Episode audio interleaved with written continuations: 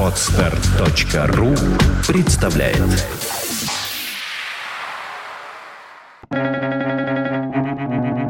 Свободное радио Компьюлента. Для общества бунт – вещь не менее полезная, чем гроза для природы. Томас Джефферсон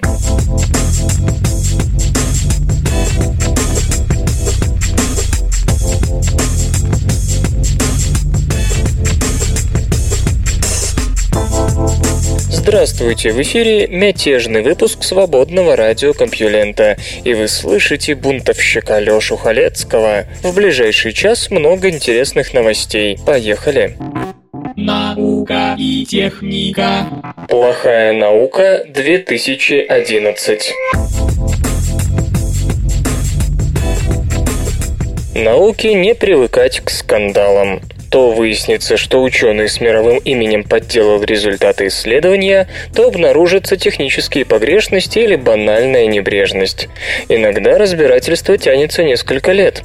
Так что приготовьте свои ложки, мы нальем в них немного дегтя. Только не забывайте и о бочках меда. Итак, первое. Дидерик Стапель, возглавлявший исследовательский институт бихевиористской экономики Тилбургского университета Нидерланды, стал воплощением поговорки о том, что слишком много хорошего вредно. Этот человек штамповал сенсационные статьи, проникая в самую суть человеческой природы и попадая на первые полосы крупнейших мировых средств массовой информации. Но завистники выяснили, что имела место типичная чуровщина. Массовая фальсификация результатов исследований. Отозвано по меньшей мере 30 статей, и наблюдатели полагают, что их число может возрасти до 100. Среди самых любопытных выводов господина Стапеля, которые оказались враньем, думы о мясе, делающие человека грубым, хаотическая среда, заставляющая нас больше верить стереотипам, мусор на улицах и гравити на стенах повышают уровень преступности, ненависти, дискриминации. Второе. Компьюлента написал об этом только что, но обойти вниманием сей предмет никак нельзя. Отозвана статья 2009 года, в которой утверждалось о наличии связи между синдромом хронической усталости и вирусом лейкемии мышей. Целый ряд лабораторий не смог получить эти результаты. Скандал? Еще какой. Статью успели процитировать примерно 200 раз. К тому же ведущий автор исследования Джуди Миковиц, работавший директором института Уитмара Петерсона США, увольняясь, отказалась отдать лабораторные ноутбуки, передав их подчиненным и уехав в другой город. Это было квалифицировано как уголовное преступление. Сейчас дама ожидает суда. Третье. Биостатистик Бостонского университета Пауло Себастьяни отозвал сенсационную статью, в которой повествовалось о 19 генах, якобы продлевающих жизнь. Сразу же после публикации критики заподозрили, что обнаруженная корреляция стала результатом погрешности секвенирующего чипа. Повторив исследование, ученые показали, что корреляция не столь уж впечатляющая. Четвертое. В конце 2010 года сотрудница НАСА Фелиса Вольф-Симон и ее коллеги сообщили об обнаружении бактерий в озере Моно, которые не только выжили при необычно высокой концентрации мышьяка и низком уровне фосфора, но и включили мышьяк в основную цепь ДНК. Однако критики вскоре подвергли сомнению результаты, заметив ошибки при экстракции ДНК и наличии фосфатов в якобы бесфосфатной среде. Журнал Science опубликовал 8 технических замечаний по поводу статьи, но на ее отзыв пока не решился.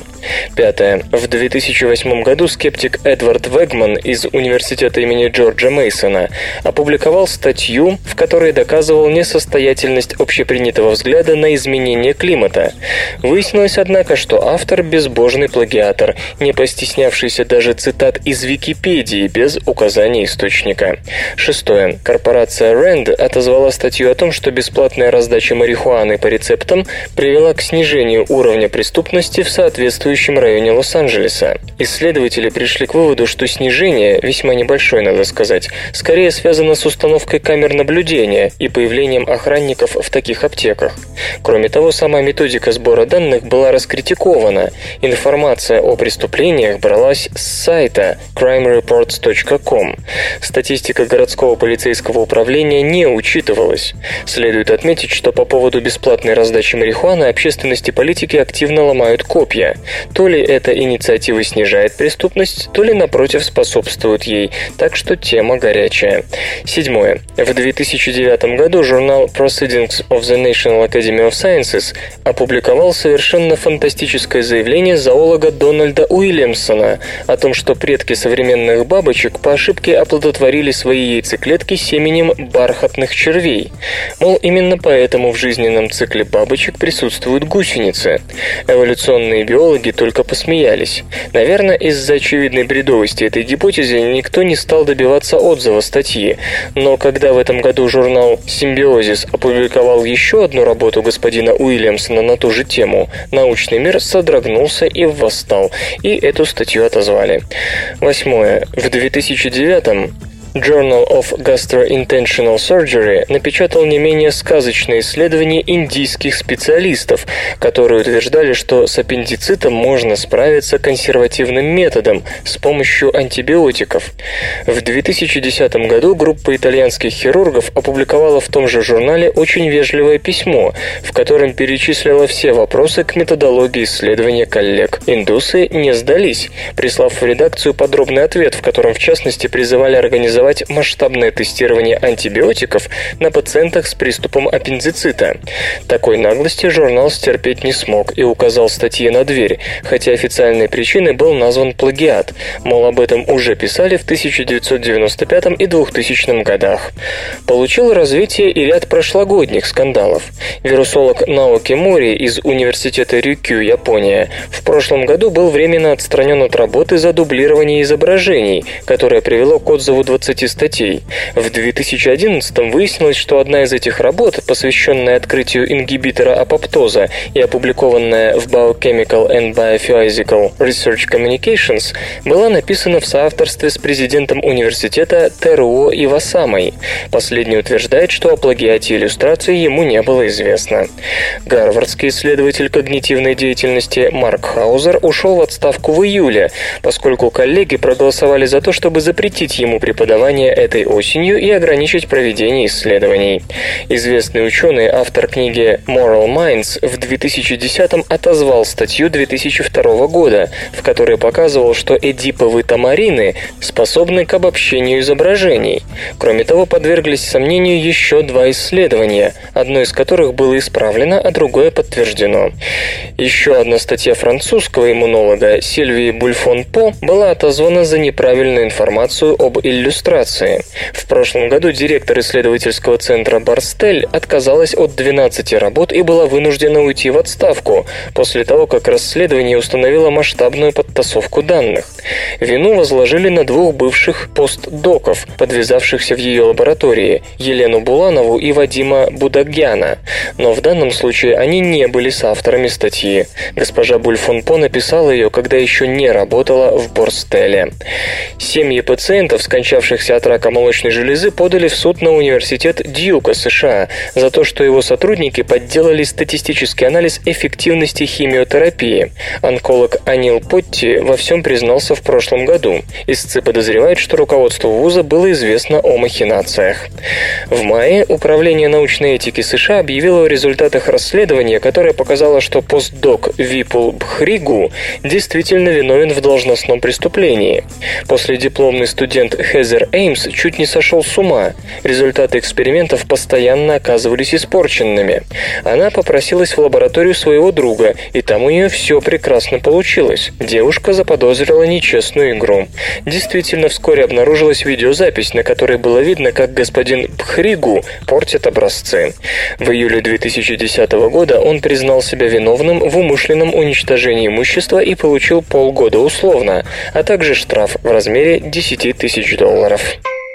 Самые ожидаемые события мировой космонавтики в 2012 году.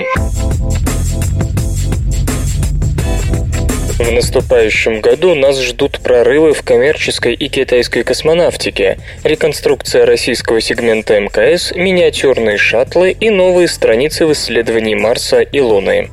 Первая – негосударственная стыковка с МКС. Флагман частной космонавтики SpaceX обещает сделать очередной маленький шаг для себя, но большой для всего орбитального бизнеса. 7 февраля должен состояться демо-полет беспилотного аппарата Dragon, который частью сам, частью при помощи управляемой экипажем станции роботизированной руки осуществит стыковку. А в мае последует вторая, но тоже важная для отрасли стыковка коммерческого корабля Cygnus компании Orbital Science Corporation. Вы не знаете, Роскосмос дал таки разрешение на эти маленькие прорывы. Первый полноценный полет Spaceship 2. Еще один перспективный рывок, связанный с космосом, суборбитальные полеты. Ощущения туристов на пике траектории практически не отличаются от пребывания на орбите, хотя и длятся значительно меньше, зато и стоимость на порядке ниже.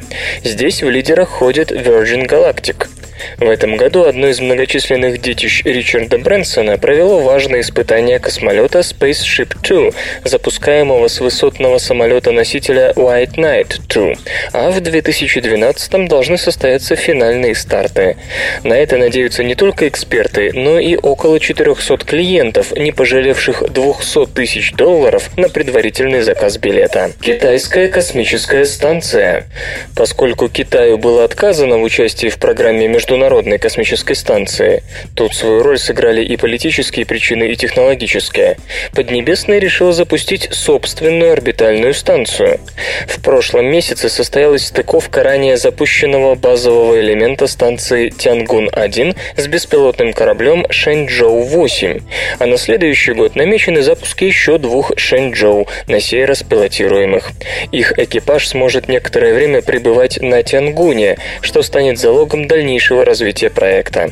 Позже в космос отправятся еще два станционных модуля, а окончательная сборка должна завершиться в 2020 году. Перестройка Международной космической станции. В мае 2012 на орбиту должен выйти новый российский модуль «Наука». Космическая лаборатория длиной 13 метров, диаметром 4 метра и весом более 20 тонн рассчитана на работу трех человек. Ее пристыкуют к модулю «Звезда», заняв место стыковочного научного отсека «Пирс», который выведут из строя и затопят. На науке будет установлен европейский робот-манипулятор «Эра», созданный для обслуживания российского сегмента МКС. Испытание мини-шаттла. Dream Chaser – миниатюрная версия космического челнока, один из основных претендентов на роль доставщика грузов и людей на орбиту в интересах НАСА. Неудивительно, что ведомство выделило компании-разработчику Sierra Nevada Corporation очередной крупный транш – 25 миллионов 600 тысяч долларов на проведение испытательных полетов в будущем году. Возвращение авиашаттла. Еще один аппарат, конструктивно напоминающий уменьшенный Space Shuttle, патронирует планируется ВВС США. Зачем летчикам понадобилось подобное орбитальное транспортное средство, никто не знает, а вояки упорно хранят молчание. Сейчас в полете находится уже второй прототип X-37B. Он должен был вернуться в ноябре, но инженеры продлили эксперимент до тех пор, пока это возможно, дабы лучше изучить способности корабля. Новый марсоход. 6 августа на Марс должен прибыть очередной американский ровер. Curiosity любопытство, на которое НАСА потратила 2,5 миллиарда долларов, начнет свой путь от кратера Гейла. Аппарату вменено в обязанность установить, была ли Красная планета обитаемой, собрать подробные сведения о климате и геологии Марса, а также оценить возможность высадки человека. Лунные зонды. Пара межпланетных аппаратов-близнецов проекта GRAIL Gravity Recovery and Internal Laboratory, на который НАСА потратила полмиллиарда долларов, будут изучать гравитацию спутника Земли с января по март. Зонды помогут понять ряд лунных феноменов и проверить гипотезу о втором естественном спутнике нашей планеты, который погиб при столкновении с нынешней Луной. Новая цель личного фотографа астероидов. Зонд Даун, который уже пятый месяц к ряду проводит фотосессию астероида Веста, покинет обжитое пространство в июле 2012 года и отправится к карликовой планете Церера. Туда он должен прибыть через два с половиной года. Изучение малых небесных тел Солнечной системы поможет лучше понять процесс ее формирования. Солнечная яхта. Негосударственная космонавтика – это не только зарабатывание денег, но и чистая наука. Крошечные спутники CubeSat сделали космонавтику доступной даже частным лицам, не говоря уже о крупных общественных организациях. Одним из наиболее интересных проектов такого рода должен стать Light Sail 1. Аппарат, который намеревается запустить Planetary Society, представляет собой комплекс из трех наноспутников, которые развернут на орбите солнечный парус из Майлара и будут двигаться исключительно с его помощью.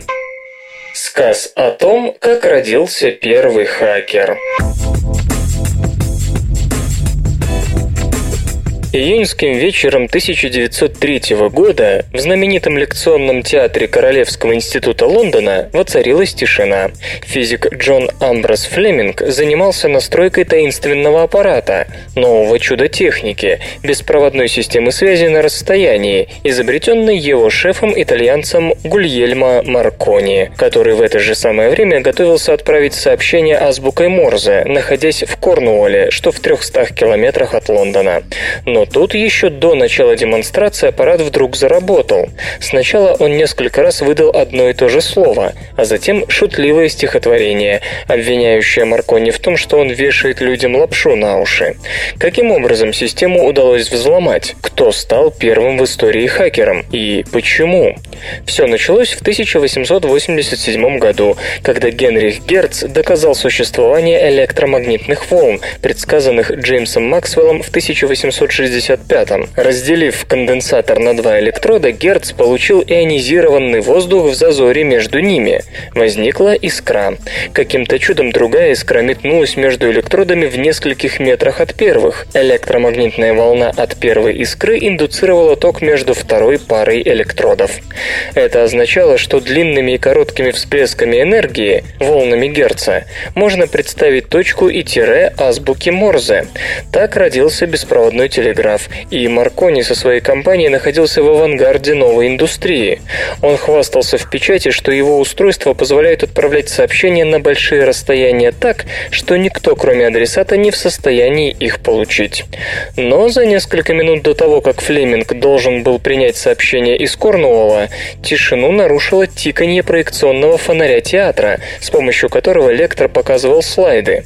Помощник демонстратора Артур Блок быстро понял, что проектор не просто мигает, а передает сообщение азбукой Морзе. Сомнений не было, кто-то поставлял в театр импульсы, которые оказались достаточно сильными, чтобы их смогла принять лампа проектора. Повторялось слово «вздор». Затем поползли стишки, что-то вроде «один человек, итальянец, всех обманул негодяй». Поток брани прервался за несколько мгновений до поступления сигнала из Корнуолла. Демонстрация прошла нормально, но осадок остался. Все поняли, что беспроводная передача вовсе не так безопасна, как утверждал Маркони. Оказывается, сообщение можно подслушивать. Маркони, надо думать, был уязвлен, если не сказать больше, но никак не отреагировал на публичное унижение.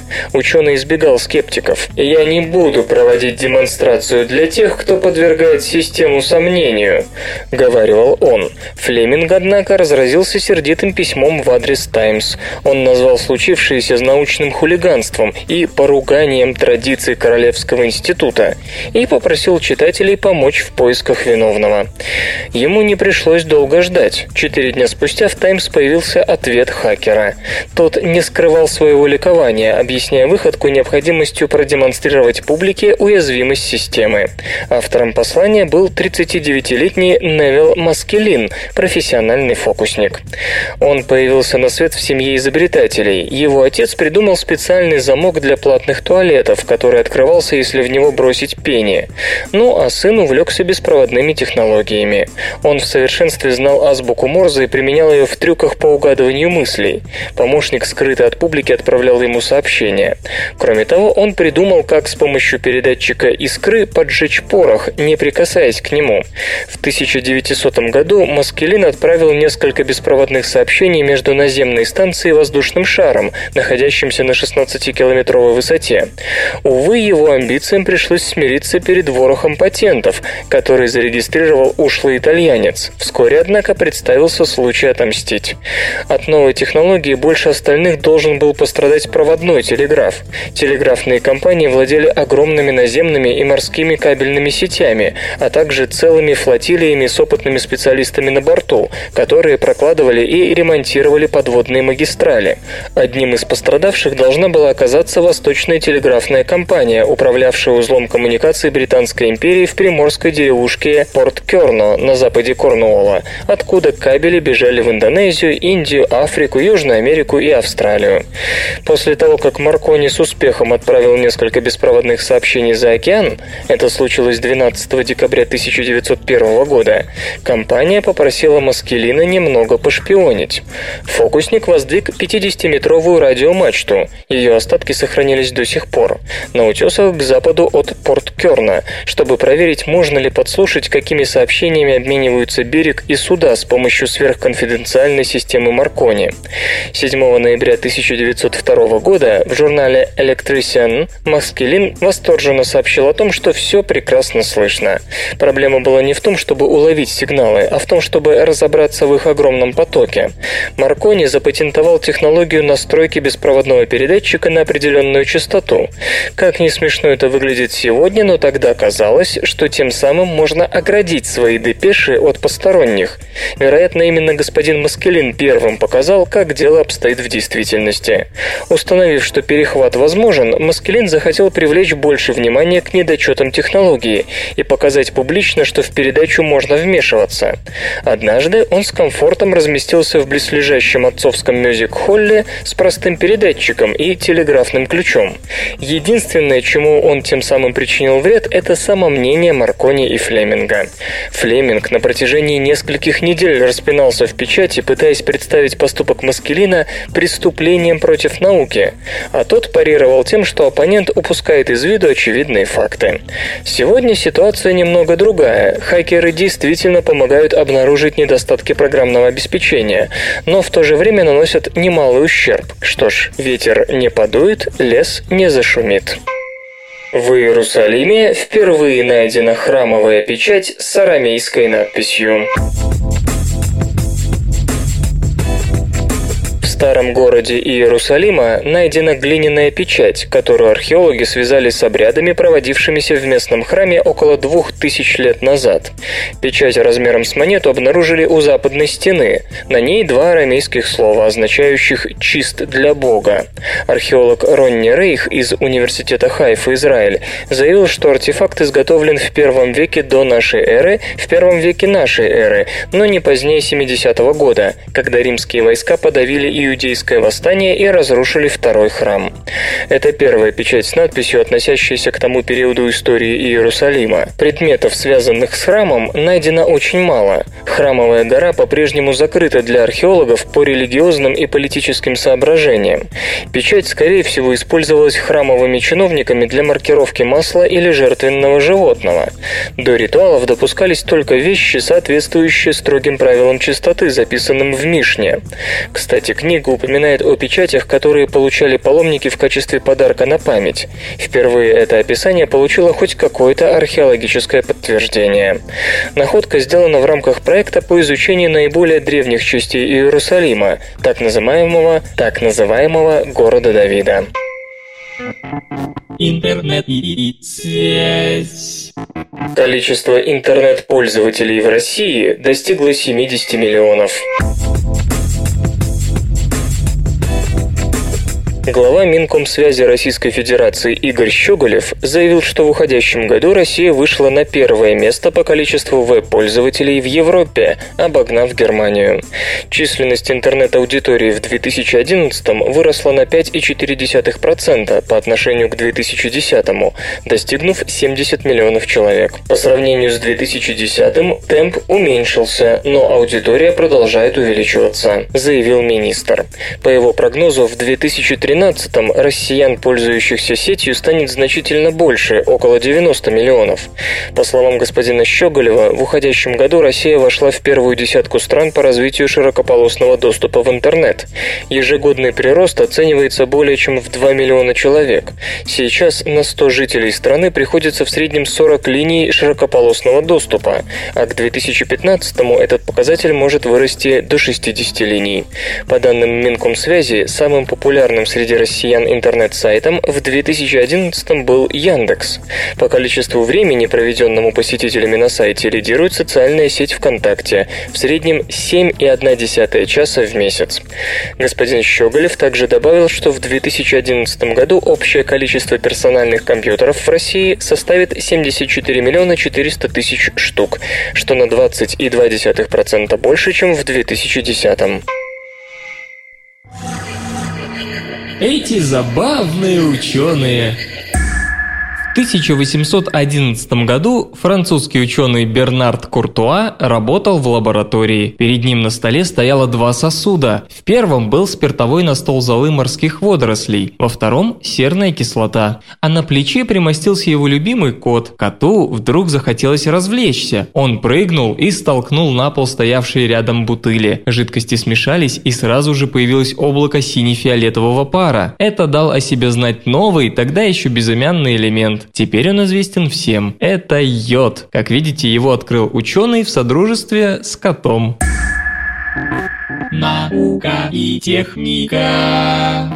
Электричество вдохнуло новую жизнь в индонезийские кораллы.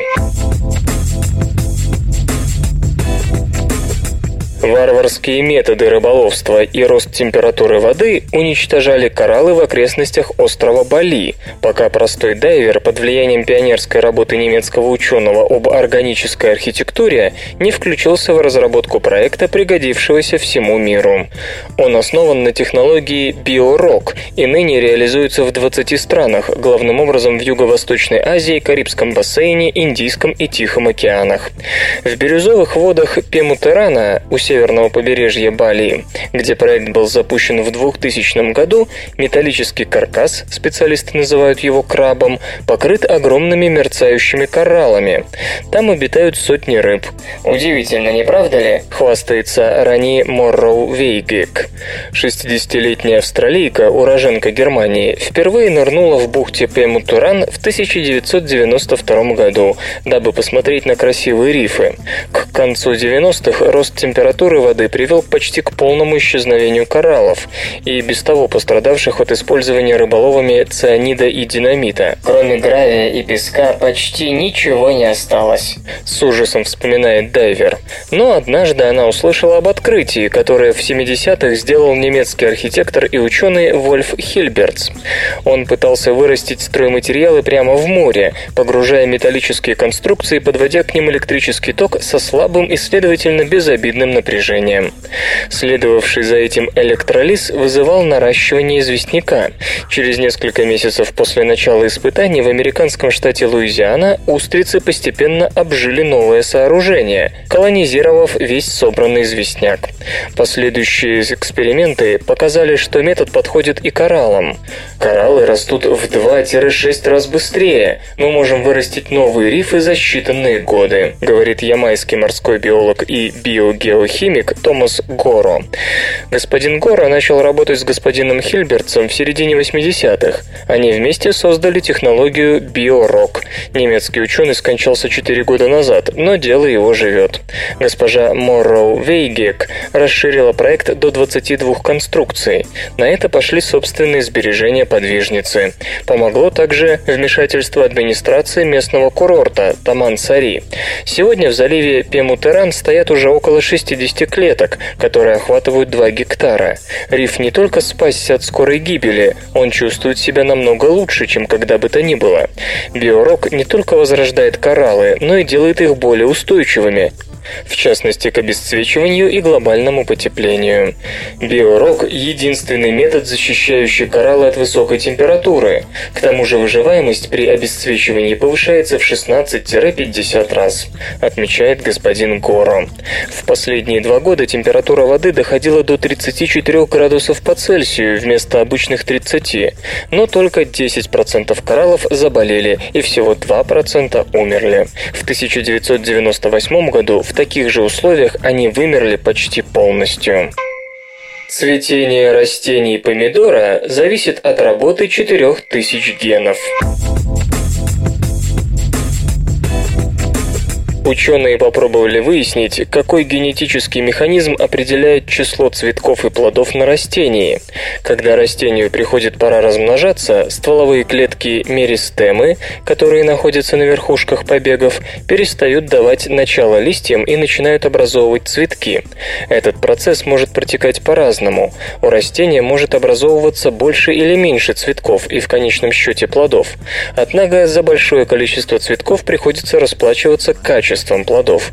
Чем больше цветков появилось, тем меньше энергии у питательных веществ пойдет на каждый отдельно взятый плод и тем, понятно, хуже будут его вкусовые качества. Следовательно, необходимо найти удачный баланс между количеством цветков и качеством плодов. Особенно эта задача актуальна для сельского хозяйства и пищевой промышленности. Исследователи из лаборатории в Колд-Спринг-Харборе, США, попытались выяснить, что за механизм определяет число цветков у растения и можно ли отредактировать его в сторону большей выгодности. Ученые исследовали несколько сортов помидоров, одни из которых в период цветения образовывали один-два цветоносных побега, а другие множество ответвлений, усыпанных цветками. Предположение о том, что количество цветов зависит от задержки созревания обычной меристемы в цветочную, подтвердилось. То есть, чем позже стволовые клетки понимают, что пора прекращать образовывать побеги и начинать образовывать цветки, тем больше будет последних. Растение ветвится снова и снова из-за активности меристемных клеток. Появляются новые побеги, на которых образуются новые новые цветы. Очевидно, должна быть какая-то генетическая система, которая определяет время созревания этих клеток. Проанализировав активность генов клеток меристемы на пяти разных стадиях зрелости, исследователи обнаружили, что процесс находится под контролем почти 4000 генов. Биологические часы цветения состоят из 4000 деталей, по крайней мере у помидора. Чтобы значительно заменить число цветков на растении, достаточно небольшого редуцирования активности генов. Эти мини-изменения могут привести, например, к незначительному увеличению числа побегов, но зато на каждом побеге будет сидеть множество цветков. Разумеется, было бы очень выгодно научить меристему соблюдать некую золотую середину между побегообразованием и созданием цветков. Садоводам остается только надеяться, что ученые сумеют понять, как организованы между собой эти 4000 генетических деталей, управляющие процессом. Из шара в пауки норвежский инженер соорудил робота-трансформера. Собранном состоянии устройство выглядит как шар. По команде оператора нижние сегменты разъезжаются в стороны и выпускают ноги. Норвежский инженер Кори Хельворсен не профессиональный робототехник, он лишь энтузиаст этого направления НТР. Использованные умельцем детали можно приобрести в обычных магазинах. И все-таки у Кори получилось. Его Morp Hex, разительно отличающийся от существующих аналогов, отдаленно напоминает один из типов дроидов в «Звездных «Звездных войнах». Тот, что передвигается, катясь как колесо, а затем выпускает конечности и атакует врагов. Центральной частью конструкции господин Хельверсон стал крупный элемент с шестью закругленными же подвижными опорами. К каждой крепится двойная нога, чья нижняя часть служит для передвижения, а симметричная ей верхняя вместе с остальными пятью образует купол. Конечности, имеющие по четыре степени свободы, управляются единственным цифровым сервоприводом, расположенным в центре. Для оболочки конструктор использовал обычный школьный глобус диаметром 28 см, который он разрезал на 12 одинаковых секций, отделив наклеенную карту. Сегменты крепятся попарно к каждой из механических ног. Они закрывают собой сложенные конечности и электронные компоненты, включая основной контроллер ARC-32. Управляется робот с пульта по радиосвязи. В нынешнем виде Morp Hex умеет собираться в шар, трансформироваться обратно в гексапода и передвигаться в любом направлении. В ближайшее время господин Хальворсон намерен усовершенствовать модель, добавив в первую очередь LED-подсветку и, возможно, некие приборы и сенсоры. Дальнейшее будет зависеть от того, заинтересуется ли разработкой какой-нибудь серьезный производитель, и если да, то как он захочет развивать эту платформу. Куль, куль, куль, куль, ту, ту, ту, ту, ра. Пять видеопредсказаний на 2012 год. Питер Чати, президент и исполнительный директор компании Sorenson Media, занимающийся разработкой кодеков и средств конвертирования видео, поделился мнением о развитии рынка телевидения и онлайнового видео. Первое. По мнению господина Чати, в 2012 году можно ожидать появления умного телевизора Apple. Слухи о том, что яблочная компания занимается разработкой ТВ-панелей, им уже присвоено неофициальное имя ITV, ходят давно давно. Телевизоры, как ожидается, получат привязку к онлайновым сервисам Apple. Пользователи смогут загружать различный мультимедийный контент, включая музыку и фильмы. Второе. Для просмотра видео пользователи будут все активнее применять медиапланшеты. При этом, полагает руководитель Sorenson Media, в 2012-м iPad останется доминирующим планшетным компьютером, но возрастет конкуренция со стороны других устройств, в частности Kindle Fire, созданного в Amazon. Третье. В 2012 году, полагает господин Чати, продолжится активное продвижение платформы Google TV. Веб-корпорация вложит миллиарды долларов в развитие и популяризацию этой системы интерактивного телевидения. Напомню, что Google TV объединяет традиционное вещание и интернет. Платформа предоставляет доступ к средствам веб-поиска, а также развлекательным, информационным и другим сетевым ресурсам через телевизионный экран. Четвертое. На фоне роста продаж смартфонов будет увеличиваться количество видеоматериалов, снятых встроенными в сотовые аппараты камерами. Причем речь идет о видео высокой четкости. Пятое. Наконец, полагает Питер Чати, следует ожидать экспоненциального роста спроса на различные аппаратные решения с поддержкой видео высокой четкости и сопутствующие онлайновые сервисы и, и гаджеты. Steam TV Networks продемонстрирует 3D-технологию нового поколения. Компания Steam TV Networks разработала технологию Ultra D, предназначенную для формирования стереоскопического изображения. Новинку покажут на выставке Consumer Electronics Show 2012, которая пройдет с 10 по 13 января в Лас-Невегасе, Невада. Технология позволяет формировать 3D-картинку, для просмотра которой не нужны специальные очки. При этом, как утверждает производитель, по качеству получаемого изображения Ultra D превосходит любые другие 3D-системы системы. Ultra D основана на использовании проприетарных аппаратных разработок, специализированных программных алгоритмов и связующего программного обеспечения. Дополнительные детали будут раскрыты на выставке. Предполагается, что Ultra D найдет применение в плоскопанельных 3D-телевизорах следующего поколения, цифровых фоторамках, моноблочных персональных компьютерах и различных портативных устройствах, в том числе в планшетах. Музычный Look.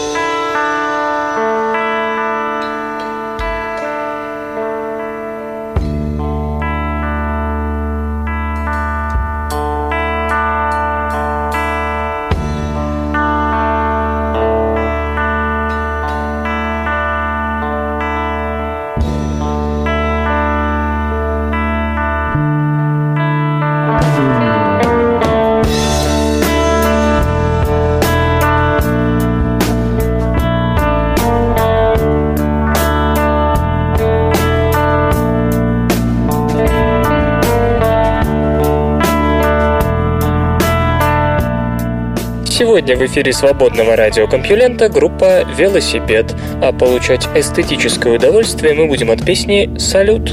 Это не обстрел, родная, это салют Солдатами рождаются, солдатами мрут И как там у Гамлета уснуть и видеть сны Какие сны? Какие сны?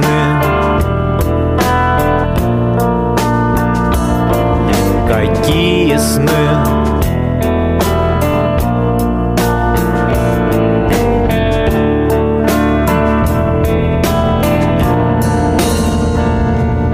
Быть может обострение, быть может болезнь Вечером на улицу больно смотреть.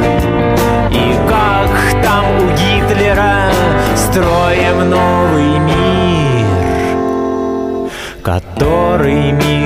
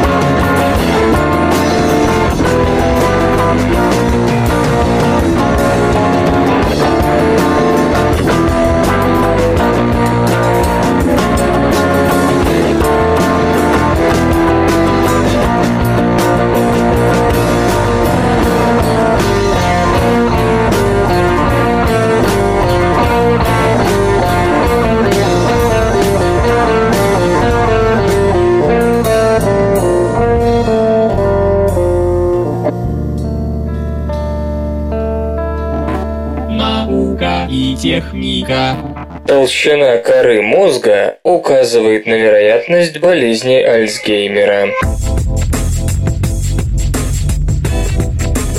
По мнению ученых, вероятность развития болезни Альцгеймера тем выше, чем тоньше у мозга кора больших полушарий. Одна из главных трудностей в терапии альцгеймеризма том, что недуг почти невозможно засечь на ранних стадиях развития. Явным клиническим симптомам предшествует длительный период физиологических и биохимических изменений. Известно, что при болезни Альцгеймера помимо структурных изменений в мозгу, в нейронах происходит накопление предшественников бета-амилоида. Оттого ученые стремятся получить методику, которая позволит вовремя увидеть отложение белка в нейронах и одновременно понять, какие структурные изменения в мозгу могут говорить о надвигающейся хвори. Во втором случае речь идет даже не столько о симптомах непосредственно болезни Альцгеймера, сколько об увеличении риска ее возникновения, то есть о том, какие особенности анатомии мозга позволяют говорить о группе риска в отношении этого заболевания. Некоторое время назад таким характерным признаком считали уменьшение гиппокампа, структуры, отвечающей за формирование долговременной памяти. Но потом наука пришла к выводу, что подобные изменения в гиппокампе могут указывать на риск появления самого широкого спектра неврологических заболеваний, а не только болезни Альцгеймера. И вот американские нейрофизиологи из медицинской школы Гарварда и Пенсильванского университета сообщают, что им удалось найти именно специфичный маркер для болезни Альцгеймера. По их словам, это размер коры больших полушарий. С помощью МРТ ученые определяли толщину неокортекса в 9 различных зонах у 25 человек. Поскольку ранее уже появлялись данные о том, что для страдающих болезнью Альцгеймера характерна тонкая кора полушарий, участников нового эксперимента разделили на группы высокого, среднего и малого риска, что определялось толщиной неокортекса. Три года после этого испытуемые периодически проходили тесты на когнитивные способности. По словам ученых, отнесенные в группу повышенного риска демонстрировали ухудшение умственных способностей на 21%. Те, кто оказался в группе наименьшего риска, ухудшения по тестам не показали. Исследователи подчеркивали, что снижение умственных способностей специфично именно для болезни Альцгеймера. И что более важно, это ухудшение сопровождалось повышенным уровнем бета-амилоида, независимого маркера заболевания. Можно ли теперь однозначно сказать, что более тонкая кора полушарий дает повод начать войну против болезни Альцгеймера, не дожидаясь ее явного проявления? Хотя в работе продемонстрирована тесная связь между толщиной неокортекса и симптомами недуга, скептики требуют более достоверной статистики. По их словам, кора полушарий, как и гиппокамп, слишком важный и сложный отдел мозга, и какие-либо изменения в ней могут говорить о самых разных неврологических расстройствах. Морские улитки расскажут о новых образовательных технологиях. Эксперименты на морских брюхоногих моллюсках показали, что для лучшего запоминания обучающие стимулы должны следовать друг за другом не через равные промежутки времени, а по особому нерегулярному расписанию, отражающему нюансы биохимии нервной системы. Сказать про кого-то, что он моллюск, значит грубо усомниться в его умственных способностях. Тем не менее, именно улитки могут привести нас к прорыву в образовательных технологиях. Гигантская морская улитка улитка аплизия – один из удобнейших объектов для изучения деятельности нервной системы.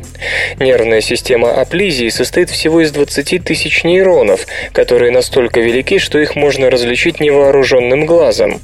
Некоторые базовые биохимические принципы работы нервной системы имеют общие черты у всех организмов, так что данные, полученные от моллюсков, вполне могут быть применимы к высшим животным. И вот аплизия вновь послужила во славу науки. Исследователи из Техасского университета с ее помощью выяснили, что неравномерность временных интервалов между стимулами улучшает обучение. Если улитку напугать, она отвечает сокращением жабр и сифона.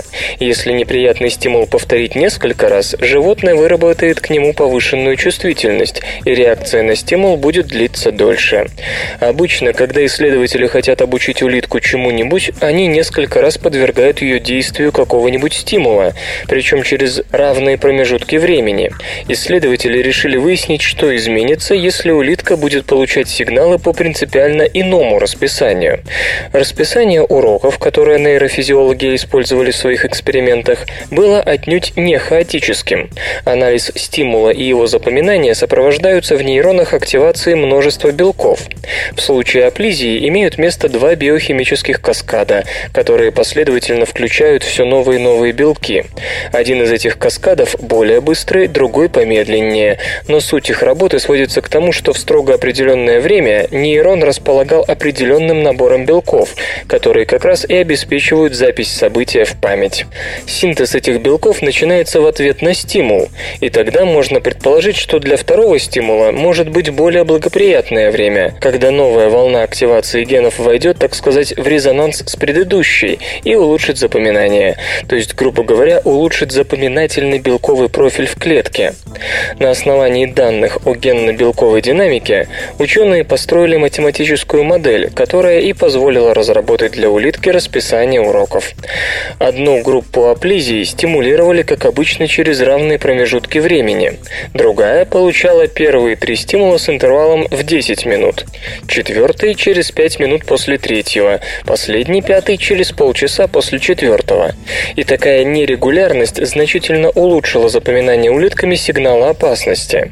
Моллюски, обученные по стандартной методике, забывали выученное уже через 5 дней после курса, тогда как те, кто учился по новой методике, сохраняли память на стимул и после этого срока.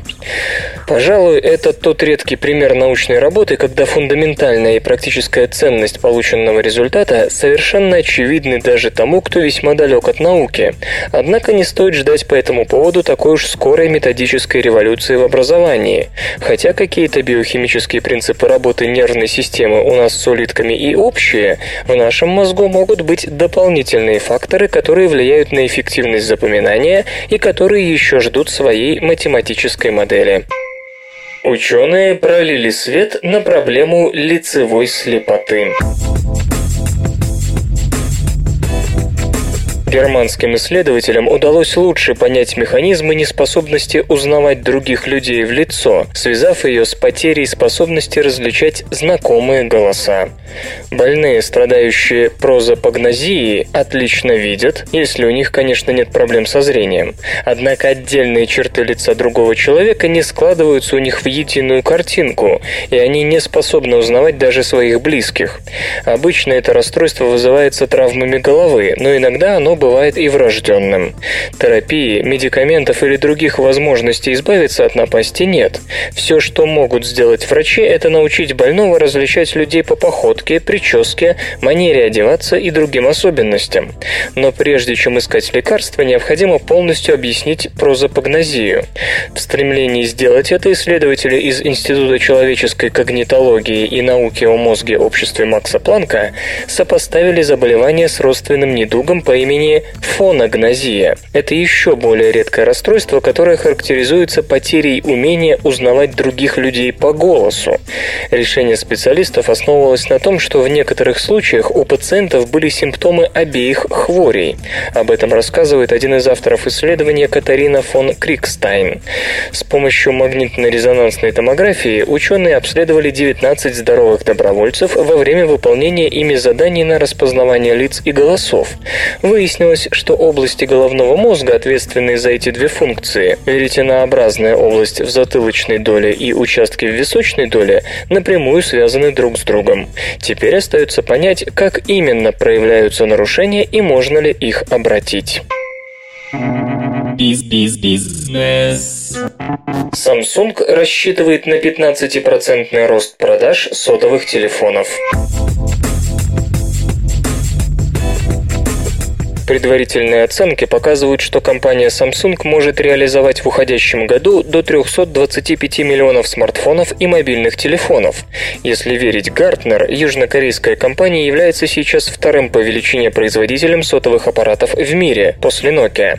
В третьем квартале Samsung поставила 78 миллионов 600 тысяч смартфонов и телефонов, что соответствует 17,8% рынка. Доля Nokia равнялась 23,9%. Если рассматривать только сегмент умнофонов, то Samsung занимает лидирующую позицию.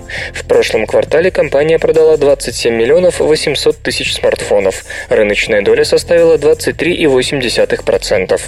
В 2012 Samsung рассчитывает на 15% рост спроса на сотовые трубки до 374 миллионов штук. При этом в общем объеме продаж, как ожидается, на умнофоны придется 150 миллионов единиц или около 40%. В то же время, полагают аналитики, продажи Nokia могут уменьшиться на 5%. По прогнозам, в 2012 финский производитель поставит около 399 миллионов смартфонов и телефонов.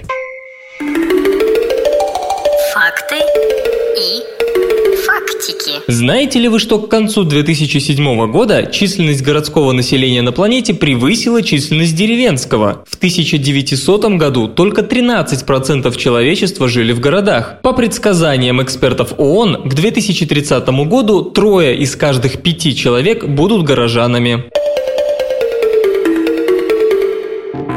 Наука и техника. Как поставить диагноз клетке?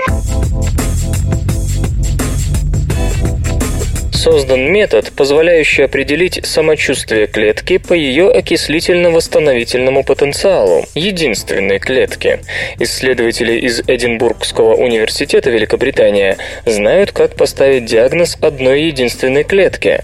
Понятно, что если речь зашла о таких масштабах, без слова «нано» тут не обойтись. Свое изобретение ученые назвали наносенсором.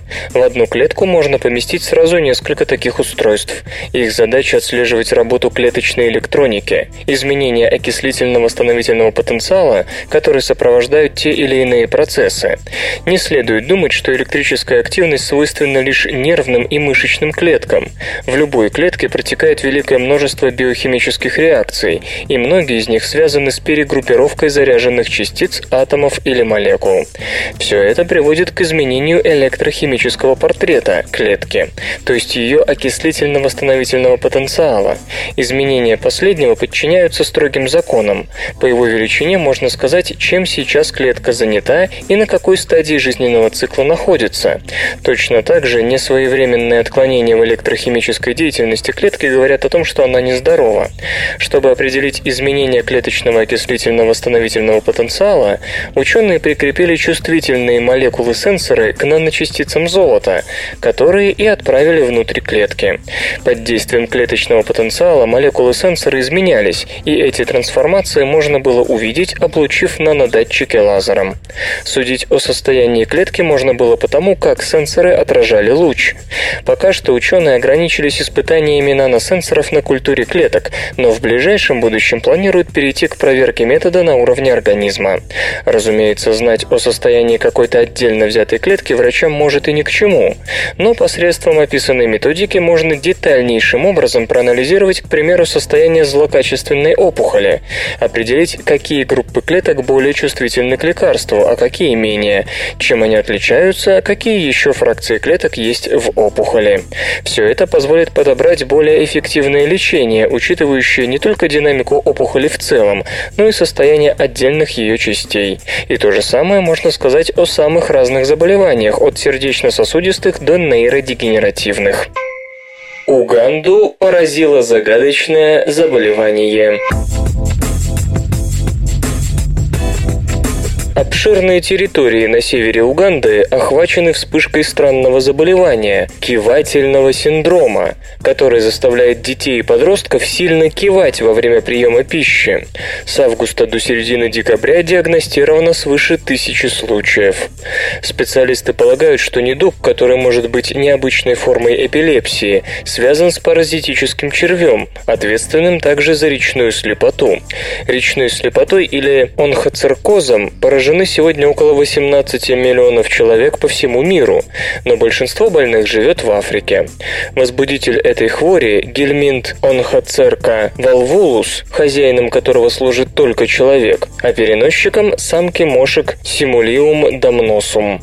Взрослые черви селятся в лимфоузлах человека, где самки производят на свет множество личинок, микрофилярий, которые далее мигрируют под эпидермис кожи, откуда могут вновь попасть в организм организм кошек и таким образом продолжить цикл развития паразитов. Часть микрофилярии оказывается в глазах человека, проникая во все ткани зрительного органа.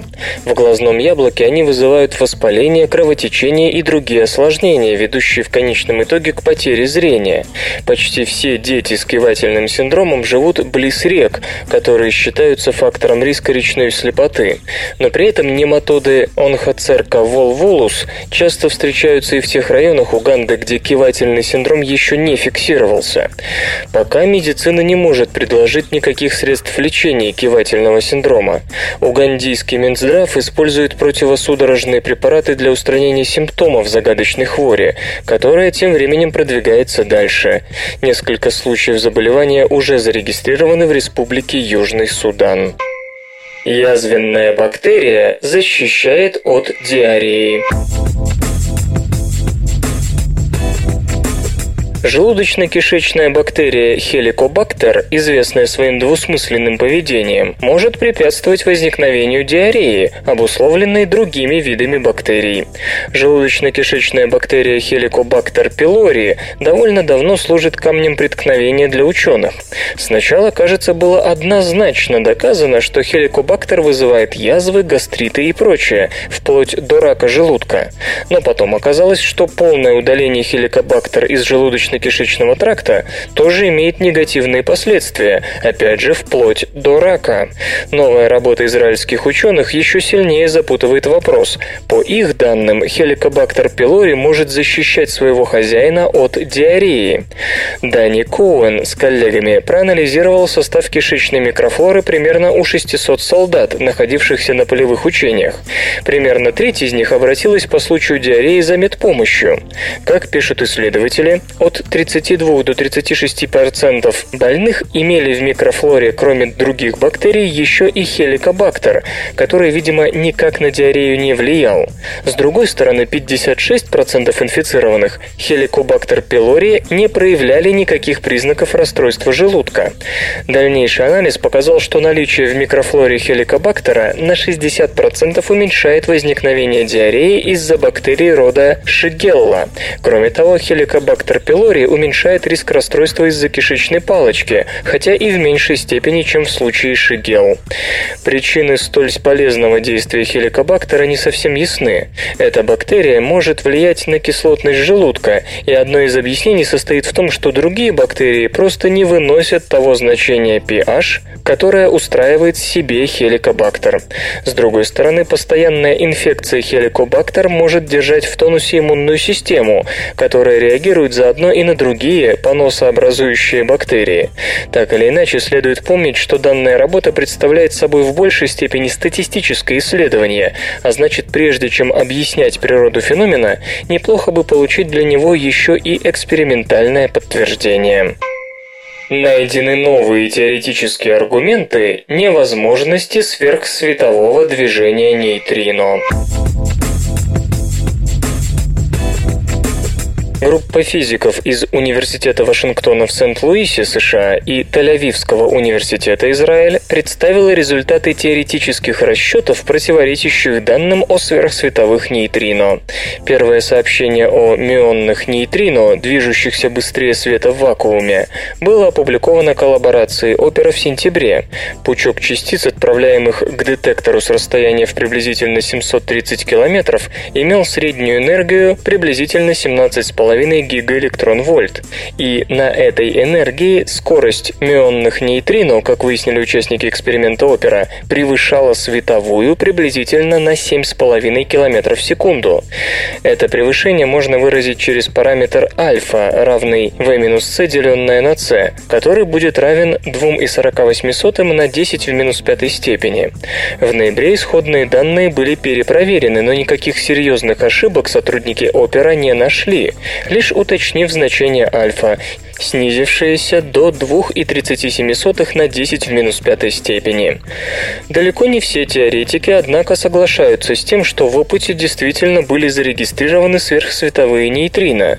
Совсем недавно мы, к примеру, обсуждали статью американцев Эндрю Коэна и Шелдона Глэшоу, рассмотревших эффект уменьшения энергии мионных нейтрино, движущихся со сверхсветовой скоростью за счет испускания электрон-позитронных пар, аналогичного давно известному черенковскому излучению.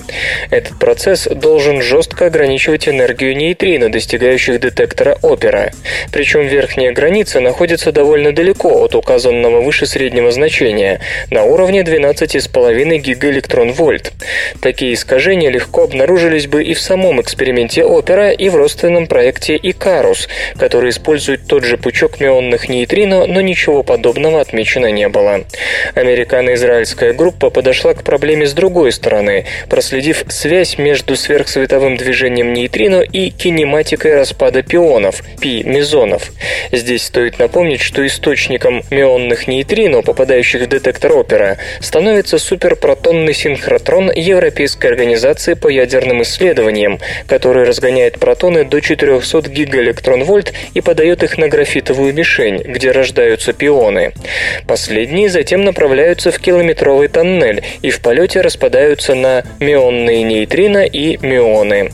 Выполнив относительно простые расчеты, основанные на законах сохранения энергии и импульса для распадов, авторы показали, что в условиях эксперимента Опера при работе с нейтрино и пионами со средними энергиями в приблизительно 17,5 и 60 гигаэлектрон-вольт параметр альфа не должен подниматься выше 4 на 10 в минус шестой степени. Чтобы допустить измерение измерения альфа равного 2,5 на 10 в минус пятой степени, время жизни пионов необходимо увеличить примерно в 6 раз. Возможность столь серьезного изменения параметров частиц, разумеется, исключена. Еще более строгие ограничения на альфа, по словам физиков, устанавливает эксперимент Ice Cube, в котором регистрируются высокоэнергетичные нейтрино и мионы астрофизического происхождения. Детектор Ice Cube представляет собой набор оснащенных фотоэлектронными умножителями регистрирующих моделей, нанизанных на нити. Эти сборки устанавливаются на глубине от 1450 до 2450 метров в толще льда, и заряженные частицы, которые образуются при взаимодействиях нейтрино и движутся со скоростью превышающих фазовую скорость распространения света во льду, порождают черенковское излучение, за которым и следят фотоумножители. Ориентируясь на первые результаты наблюдений, которые недавно опубликовала коллаборация IceCube, авторы установили, что альфа не должна превышать 10 в минус 12 степени. Как видим, получить сверхсветовые нейтрино, не нарушив известных современной физики законов, чрезвычайно трудно, заключает руководитель исследования Романат Коусик. При этом никаких претензий к коллаборации опера предъявить нельзя. Она тщательно проверяла свои данные и обнародовала их лишь тогда, когда испробовала все методы поиска ошибок. Очевидно, какая-то ошибка все же осталась незамеченной, и теперь мы, все физическое сообщество, должны помочь обнаружить ее. Игры. 2011 стал годом сиквелов. Традиционное предновогоднее подведение итогов добралось и до североамериканской газеты USA Today. По словам ее авторов, специализирующихся на электронных развлечениях, 2011 прошел под знаменем продолжений. Мы стали свидетелями потрясающего года с отличными играми, практически во всех жанрах, полагают Майк Снайдер и Брэд Малина. Более того, издатели доказали, что создание сиквелов – это не слабость. 7 из 10 наших лучших игр – продолжение известных серий серий. Попробуйте угадать, кто стал первым. Правильно, The Elder Scrolls 5 Skyrim. Творение Тода Говарда и Bethesda Game Studios предлагает несколько сотен часов непрерывной игры, и чтобы не стать пленником Skyrim, нужно выполнить одно условие – никогда не устанавливать игру. Поверьте, после победы над первым драконом вы будете потеряны для семьи и общества на ближайшие месяцы. Релиз состоялся 11 ноября на персональных компьютерах PlayStation 3 и Xbox 360. На втором месте, те же платформы плюс Макинтоши, оказалась пространственная головоломка Portal 2 компании Valve. Это и впрямь отличная история о некой девушке, заточенной в огромной подземной лаборатории и пытающейся сбежать с помощью генератора порталов, уникального устройства, открывающего сквозной проход между двумя точками пространства. И не забудьте о двух самых запоминающихся героях года – туповатом говорливом компьютерном модуле Уитли, голос которому подарил Стивен Мерчант, и неподражаемой компьютерной системе GLaDOS, за которую говорит Эллен Маклейн. Замыкает тройку лучших по версии USA Today игра Batman Arkham City. Проект студии Rocksteady Studios был выпущен в октябре на PlayStation 3 и Xbox 360, а в ноябре на персональных компьютерах. Перед нами история миллиардера и плейбоя Брюса Уэйна, каждую ночь переодевающегося в костюм летучей мыши и сражающегося сражающегося с бандитами всех мастей, и главным маньяком Готэма – Джокером. А вот и те, кому не хватило самой малости, чтобы взойти на Олимп USA Today. Uncharted 3 Drake's Deception, Los-Angeles Noir, Bastion, Gears of War 3, The Legend of Zelda Skyward Sword, Jetpack Joyride и Dead Space 2. Железо и гаджеты. Intel выведет атом-чипы Синтертон на рынок во втором квартале 2012 года. Корпорация Intel, по информации осведомленных сетевых источников, готовит процессоры Atom нового поколения для микросерверов и встраиваемых систем. Чипы Centerton будут изготавливаться по 32-нанометровой технологии, получат два вычислительных ядра и поддержку системы многопоточности Hyper-Threading, благодаря которой смогут одновременно выполнять до четырех потоков инструкции. Тактовая частота Centerton составит до 1,6 ГГц. Максимальная максимальное значение рассеиваемой тепловой энергии от 5 до 8 Вт. Объем кэша 512 килобайт в расчете на ядро. Упоминается поддержка 64-битных расширений, памяти DDR3 1333 и средств виртуализации. На рынке Синтертон, как ожидается, появится во втором квартале 2012 года. На 2013 намечен выпуск 22-нанометровых изделий Atom семейства Silvermont, а в 2014 свет должны увидеть чипы Atom Airmont, выполненные по 14-нанометровой технологии. Отмечается, что спрос на Atom процессоры падает из-за снижения поставок нетбуков, поэтому будущие модели этих энергетически эффективных чипов Intel планирует предлагать в том числе производителям серверного оборудования. LG готовит новые 3D-очки и 3D-телевизоры. Первом квартале 2012 года компания LG Electronics выпустит новые модели очков для просмотра стереоскопического изображения. В продажу поступят более легкие и удобные в использовании модели F310, F320 и F360. Первая новинка имеет тонкую оправу, а изогнутая форма линз улучшает восприятие 3D-картинки. Очки весят 13,5 грамм, что на 20% меньше, чем у модели предыдущего поколения. Очки F320 без оправы тянут всего на 5,5 грамм. Вес модели F360, разрабатывающейся совместно с дизайнером Аланом Микли, 16 грамм. Сообщается также, что на январской выставке Consumer Electronics Show 2012 LG анонсирует новые умные телевизоры Cinema 3D Smart TV. Они получат встроенную поддержку технологии Intel WiDi, которая позволяет передавать изображение с портативного компьютера на панель высокой четкости через беспроводное соединение.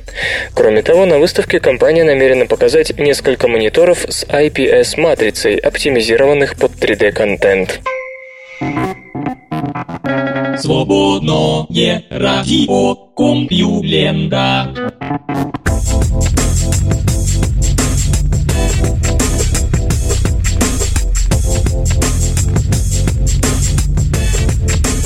Мятежный выпуск СРК подошел к концу.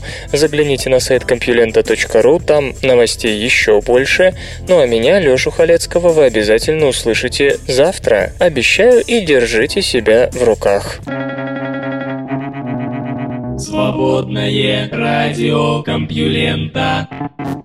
Скачать другие выпуски подкаста вы можете на podster.ru